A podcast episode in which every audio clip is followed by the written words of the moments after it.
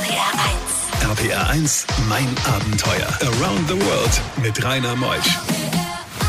Einen schönen guten Morgen heute am 7. Juni. Der Juni ist da, der Sommer ist da und Anne und Clemens sind da.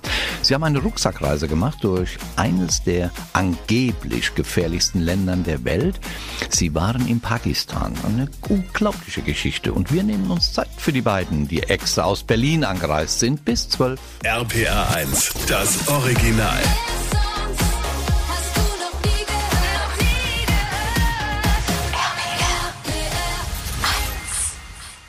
Bei diesen Geschichten hält die Welt den Atem an. RBR1, mein Abenteuer mit Rainer Meutsch. Anne Steinbach. Hallo Anne. Hallo.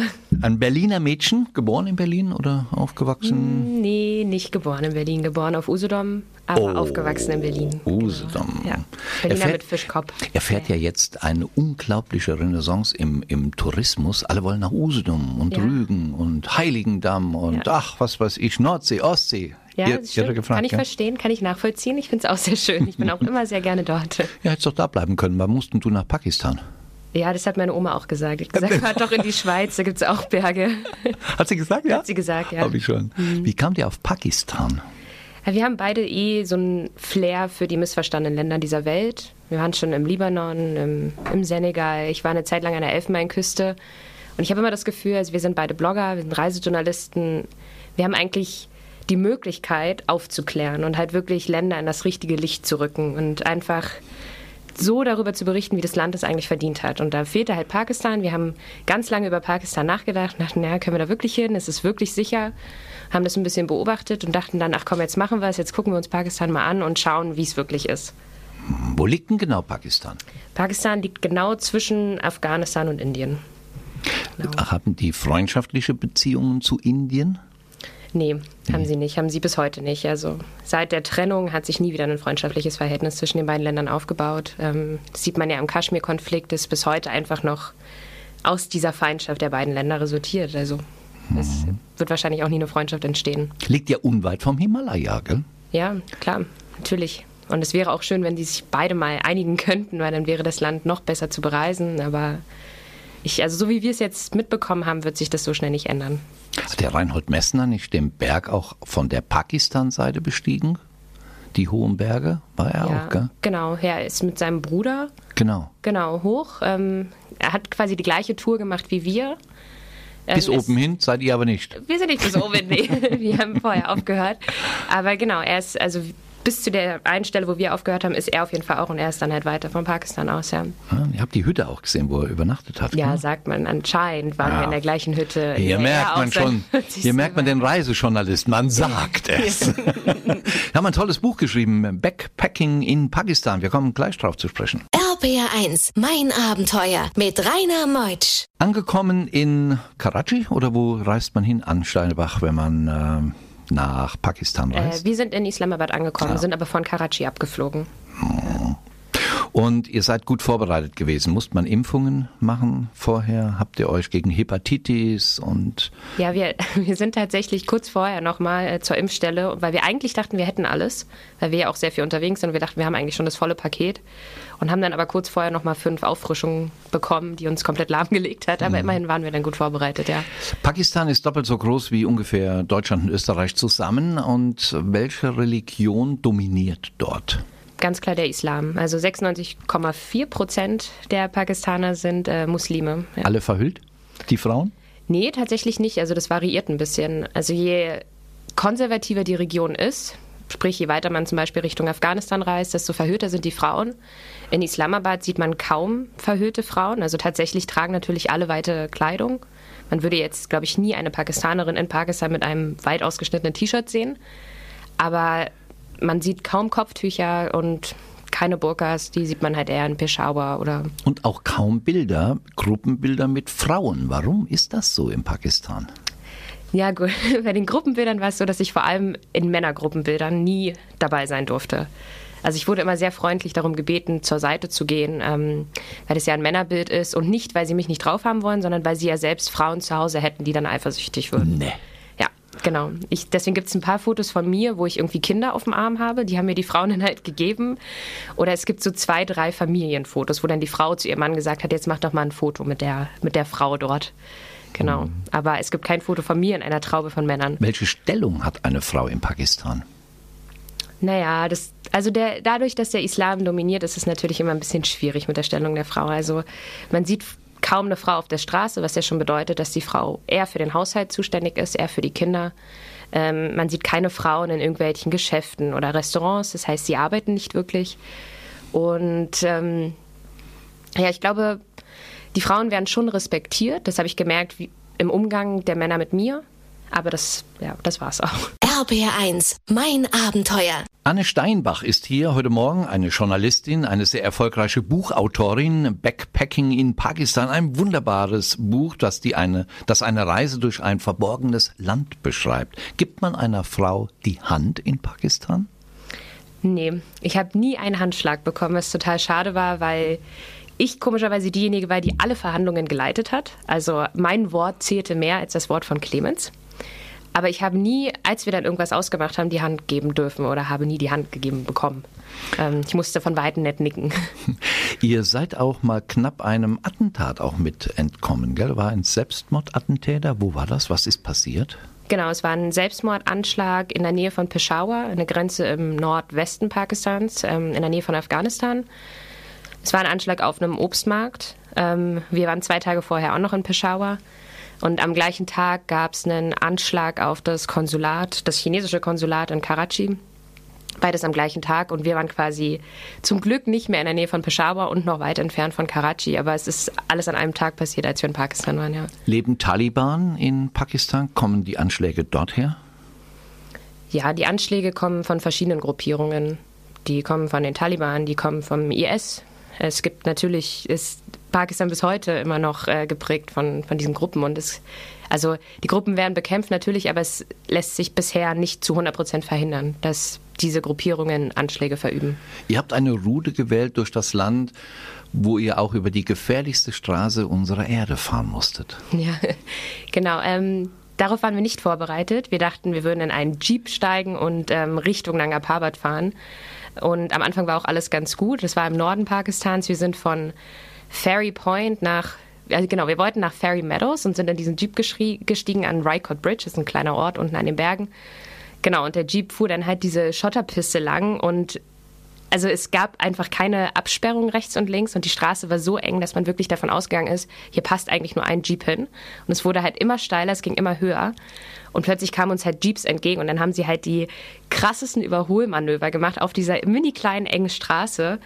Äh, unser Jeep hatte keine Fenster, es war komplett offen. Ähm, wir haben dann irgendwie so kleine Vorhänge zugemacht, damit wir halt den Abgrund nicht mehr sehen. Aber das war schrecklich. Ja, wir dachten zwischendurch noch, Moment, es muss doch so krass sein wie in Bolivien.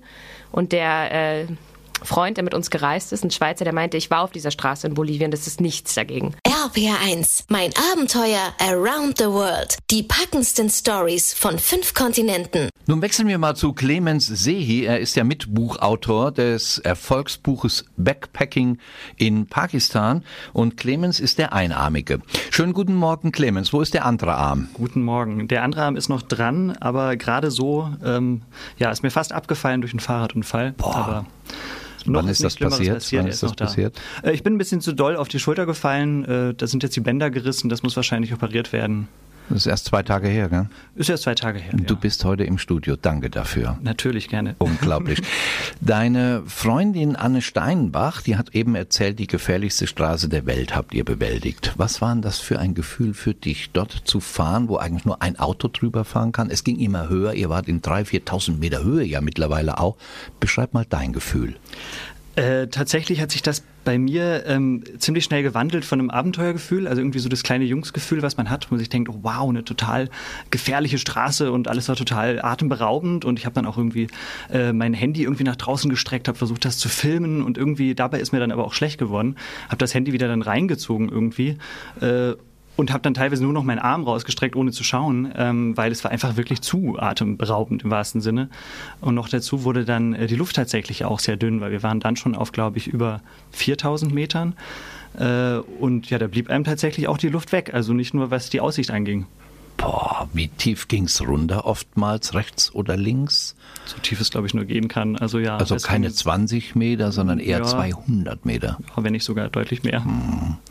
Dann angekommen am Ziel durchatmen. Ja, durchatmen war nicht wirklich Zeit, äh, weil von da kam die nächste Etappe der, der Tour. Also unser Ziel waren die Fairy Meadows, die Märchenwiese. Äh, Das ist sowas wie tatsächlich eine Märchenwiese auf dem, äh, auf dem Sprung nach oben zum, zum Gipfel, den auch viele Bergsteiger benutzten und benutzt haben in den letzten Jahrzehnten, unter anderem eben Reinhold Messner. Und äh, unser Plan war also dann von dort aus weiter zu wandern, nach oben zu diesen Fairy Meadows. Und es sollte eine zweieinhalbstündige Wanderung werden bei eben dieser beschriebenen Höhe. So, War das da an dem Berg äh, Nanga Parbat? Ist das da? Genau, am, am, direkt am Nanga Parbat, ja. Wie hoch ist denn der? 8000 fast oder drüber, gell? Über Der ist 8000. Also es ist einer der 8000er, genau. Ich glaube 8400 ungefähr. Ja. Ja, sei versichert, dass nach der nächsten Musik wir das definitiv auf den Meter wissen, denn mein Ingo Koch, der Techniker, der recherchiert alles im Internet. Der überwacht uns morgens, mittags, abends, überall. Ich kriege ihn nicht mehr los. Wir spielen ein paar Takte Musik, Nachrichten, dann kommen wir wieder. RPR 1. RPR 1, mein Abenteuer. Around the World mit Rainer Meusch. Wir gehen in die zweite Stunde mit einem wahnsinnig spannenden Abenteuer. Backpacking in Pakistan, so heißt auch das Buch von den beiden Journalisten Clemens Sehi und Anne Steinbach. Und sie sind heute Morgen bei mir. Sie erzählen unglaubliche Geschichten, waren eben schon auf der gefährlichsten Straße unserer Erde, aber haben weitere Abenteuer bestritten. Sie machen sich immer auf in Ländern, wo es so viele Vorurteile drüber gibt. Und deshalb berichten sie heute über ein Land, ja, ich hatte das Vorurteil, die haben die gefährlichste Straße der Welt. Ja, die war da, aber die haben auch viele andere Sachen. RPR 1, das Original.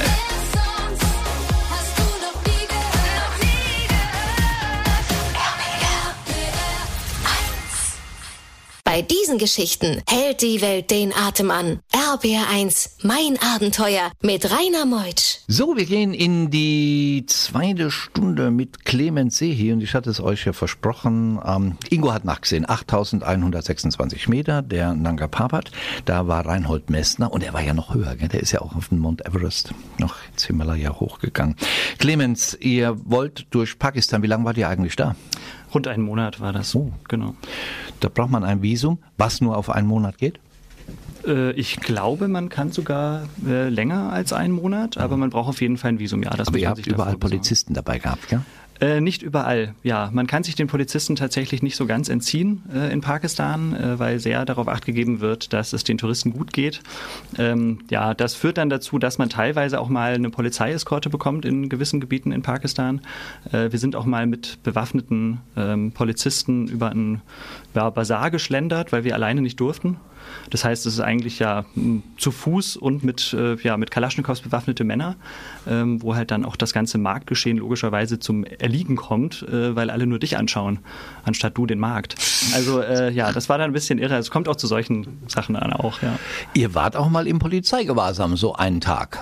Was Genau. war passiert? Wir waren 24 Stunden Polizeigewahrsam. Ja, die, die ähm, Sicherheitslage im Land hat sich irgendwie von heute auf morgen durch, durch zwei Anschläge verschlechtert.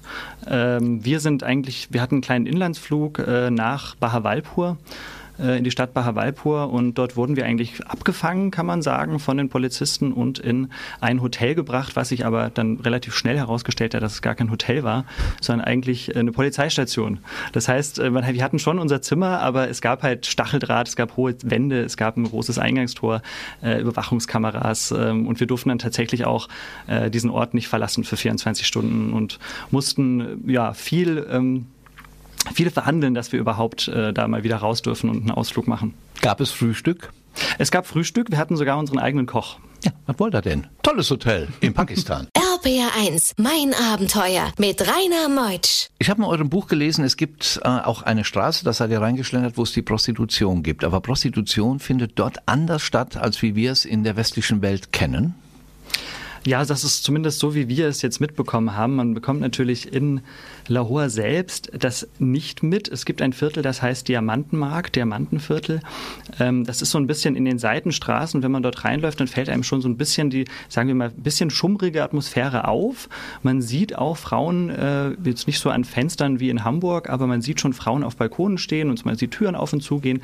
Aber mehr bekommt man davon nicht mit. Äh, unserer Recherche nach ähm, ist es nicht unbedingt äh, die Art von Prostitution, wie man sie jetzt äh, in der westlichen Welt kennen würde, sondern äh, scheinbar geht es dort auch mal nur darum, dass äh, vorgetanzt wird beispielsweise. Aber genaueres wissen wir da auch nicht so. So tief wollten wir dann auch nicht graben. Ja, nein, muss man ja auch nicht. Ihr habt ein Buch geschrieben. Was ist denn der Inhalt des Buches? Das Buch beschreibt eigentlich ziemlich genau unsere Reise. Man muss dazu sagen, wir haben diese Reise durch Pakistan nicht gemacht, um ein Buch zu schreiben, äh, sondern das entstand auf der Reise, weil wir einfach so viel ähm, so viel erlebt haben, so viel Unglaubliches erlebt haben und so viele schöne äh, zwischenmenschliche Situationen auch, dass wir gesagt haben, das, das müssen wir in ein Buch bringen. Ähm, das ist atemberaubend und das sollte, äh, das hat uns die Augen geöffnet, diese Reise, und das äh, kann sie auch anderen. Das ist immer so schön bei den Büchern, wenn man immer das Deckblatt hinten dann liest. So geht's mir immer. Ich hole mir ein Buch und dann lese ich hinten. Jetzt lese ich mal vor, was da steht. Pakistan hat einige der höchsten Berge der Welt und das schillernde Meer. Pakistan hat Millionen Metropolen, in deren Altstädten man sich verirren kann. Und Pakistan hat die größten Kochtöpfe in ganz Südasien, in denen Reis mit afghanischen Rosinen und indischen Gewürzen gemischt wird. Die Basis ist da. Jetzt müssen nur noch die Touristen kommen und der Terrorismus gehen. Wenn das nur so einfach wäre. Die ganze Reise beschrieben in dem Buch Backpacking in Pakistan. Um die 15 Euro, es hat hunderte von Seiten, kommt mir das so vor. Ich jetzt gucke ich mal, fast, fast 300 Seiten. Gibt's das bei Amazon auch? Das gibt's überall, wo es Bücher Das gibt's überall. Clemens und Anne, die Buchautoren Backpacking in Pakistan. RBR1, mein Abenteuer. Anne Steinbach ist jetzt wieder am Mikrofon, auch die Buchautorin des Buches Backpacking in Pakistan. Äh, Pakistan, ist das eigentlich ordentlich oder unordentlich? Es ist tatsächlich super ordentlich, hatten wir das Gefühl. Also wir waren total überrascht, weil wir ein bisschen Indien erwartet hatten, aber es nicht bekommen haben. Also gerade weil wir in Islamabad angekommen sind und Islamabad ist ja eine sehr junge Stadt, eine Modellstadt, ähm, die genauso im Raster aufgebaut ist wie zum Beispiel New York. Und da war tatsächlich alles super ordentlich und geleckt. Es, war, es gab keinen Smog, es gab keine hupenden Autos, es war total ordentlich und unchaotisch. Waren wir ein bisschen enttäuscht am Anfang. Fahrradfahrer? Habe ich auch nicht gesehen. Keine Fahrradfahrer, keine Rikschas, tatsächlich einfach nur Autos. Sehen die Menschen ähnlich aus wie die Menschen in Indien? Ich würde sagen, eine gewisse Ähnlichkeit ist da, aber die Inder kamen mir immer ein bisschen dunkler vor als die Pakistaner. Die Pakistaner sind ein bisschen, also die Hautfarbe ist etwas heller. Und ich habe das Gefühl, dass die Gesichtszüge noch europäischer sind als die der Inder. Welche Sprache sprechen die dort in Pakistan? Pakistaner sprechen hauptsächlich Urdu. Ist das deren äh, Inlandssprache? Genau, das ist die Inlandssprache. Aber sie sprechen auch sehr gut Englisch. Also wir sind unglaublich gut mit Englisch ähm, von A nach B gekommen. Von jung nach alt haben alle Englisch gesprochen. Ihr habt das ganze Land mit welchen Verkehrsmitteln bereist? Wir sind tatsächlich mit allen möglichen Verkehrsmitteln gereist. Also angefangen mit dem Überlandbus zusammen mit ganz vielen Einheimischen, weil einfach keine Touristen in Pakistan sind. Dann ging es weiter mit äh, einem Jeep, mit verschiedenen Taxis, mit äh, einem Zug. Einmal hatten wir einen Inlandsflug, also es war alles dabei. Ein privater Fahrer war mal dabei. Wie teuer ist es, durch Pakistan zu reisen? Ich würde sagen, Pakistan ist nicht ganz so günstig wie Indien. Es ist ein kleines Stückchen über Indien, aber liegt weiterhin noch unter Thailand. Also es gibt äh, Hotels, da kann man in der Nacht schlafen für 5 Euro, 8 Euro im Doppelzimmer. Genau, das Essen ist genauso günstig. Also ich glaube, mit 10 Euro am Tag ist man gut dabei. Krank geworden während der vier Wochen? Nee, tatsächlich nicht. Aber ich bin auch kein gutes Beispiel dafür, weil ich habe einen Saumagen. Ich habe also nie Magenprobleme, wenn ich reise, egal in welchem Land. Ähm, und bin überhaupt nicht anfällig für sowas. Die Use dummer Mädchen. Ja, so sind sie halt. RPR1, mein Abenteuer around the world. Die packendsten Stories von fünf Kontinenten. Anne, es gibt auch Bauwerke, die UNESCO-Kulturerben sind in Pakistan. Ja, tatsächlich gibt's aber nur Anwärter für die UNESCO. Also die Liste der möglichen Bauwerke, die irgendwann mal auf der UNESCO-Weltkulturerbeliste landen, ist ewig lang. Bisher hat's doch kein Gebäude drauf geschafft. Wie würdest du dein Buch beschreiben, äh, wenn du das marktschreierisch anpreisen müsstest? Warum sollte man dieses wunderschöne Buch Backpacking in Pakistan kaufen? Für Weil- nur 15 Euro. Das, und es hat 300 Seiten und jede Menge Fotos und hat Ja. viele Stories. 1495 sogar. Journalistin hier. Ja. ähm, ich würde das Buch beschreiben als eine wunderbare Mischung aus Geschichten aus einem Land, was absolut verborgen ist. Es ist eine Geschichtensammlung. Es bringt das Land unheimlich nah, weil jedes Kapitel darauf basiert, wie wir durch das Land gereist sind und welche Menschen wir vor Ort kennengelernt haben. Es ist, geht unglaublich nah an die Kultur und an die Menschen vor Ort, die sonst so weit weg scheinen. Nun leben ja fast 100 Prozent Muslime in dem Land und ihr kommt ja aus der christlichen westlichen Welt. Wie ist man euch begegnet? tatsächlich sehr offen. Also ich hatte gerade, weil wir als Paar gereist sind, am Anfang ein bisschen Bedenken, weil wir ja auch nicht verheiratet sind. Und ich dachte, vielleicht würde es dort Einschränkungen geben. Wir haben dann ganz schnell so getan, als wären wir verheiratet. Aber es gab jetzt kaum eine Frage nach unserer Religion. Und auch, ähm, also wir haben viele Moscheen besucht, wir waren in verschiedenen Sufi-Schreinen, Sufi-Tempeln. Und auch dort hat man uns nicht komisch beäugt. Also ich denke, den Leuten ist schon bewusst, dass wir keine Muslime sind. Aber es gab jetzt keine schrägen Blicke oder so von wegen, wieso glaubt ihr nicht an Allah oder das gab es einfach nicht. Also es war ja sehr offen wunderbar. und ja. Ihr reist oftmals zusammen in Ländern, die Vorurteile, über die wir Vorurteile haben. Wo wird es denn die nächste Reise hingeben? Tatsächlich träumen wir schon ganz lange von Afghanistan. Auch weil wir jetzt gerade erst in Pakistan waren und weil wir das Gefühl haben, dass eine Reise nach Afghanistan so ein bisschen auch unsere Reise in Pakistan komplementieren würde. Also es würde irgendwie sehr gut zusammenpassen. Aber auch das ist noch nicht so hundertprozentig möglich. Darf ich euch in den Westerwald einladen? Da gibt's immer das Vorurteil, es gibt auch dieses Lied, oh du schöner Westerwald, über deinen Höhen pfeift der Wind so sehr kalt. gerne. Das würde gell? meine Oma begrüßen. Ja, und der Wind ist gar nicht so kalt. Das wollte ich nur mal damit sagen, beim Vorurteil. Ihr müsst mal kommen. Ja, sehr gerne. Aber wir haben auch den Hunsrücken, die Eifel und Taunus. Wir haben so schöne Ecken hier in Rheinland-Pfalz. Ihr Berliner, kommt einfach zu uns. Wir kommen ja auch oft zu euch. Schön, dass ihr da wart. Euer Buch Backpacking in Pakistan im Amazon erhältlich. Schön, dass ihr aus Berlin angereist seid. Euch alles Gute. Wir sehen uns ganz bestimmt wieder in mein Abenteuer.